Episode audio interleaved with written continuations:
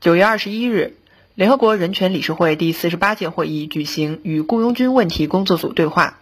中国常驻联合国日内瓦代表团蒋端公使敦促美国、澳大利亚采取切实措施，有效监管私营安保公司。中国常驻联合国日内瓦代表团公使蒋端：中方对美国、澳大利亚等国私营军事和安保服务缺乏透明性、监管和问责表示关切。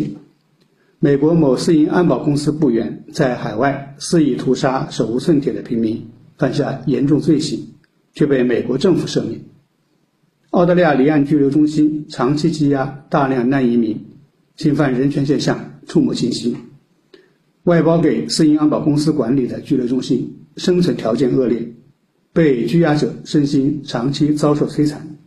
非正常死亡现象时有发生。美澳政府未对相关私营安保公司采取有效监管措施，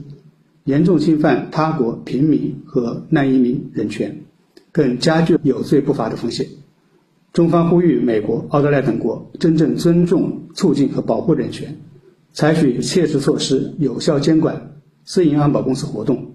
防止侵犯人权行为，追究侵犯人权肇事者的责任。新华社记者江雪兰，瑞士日内瓦报道。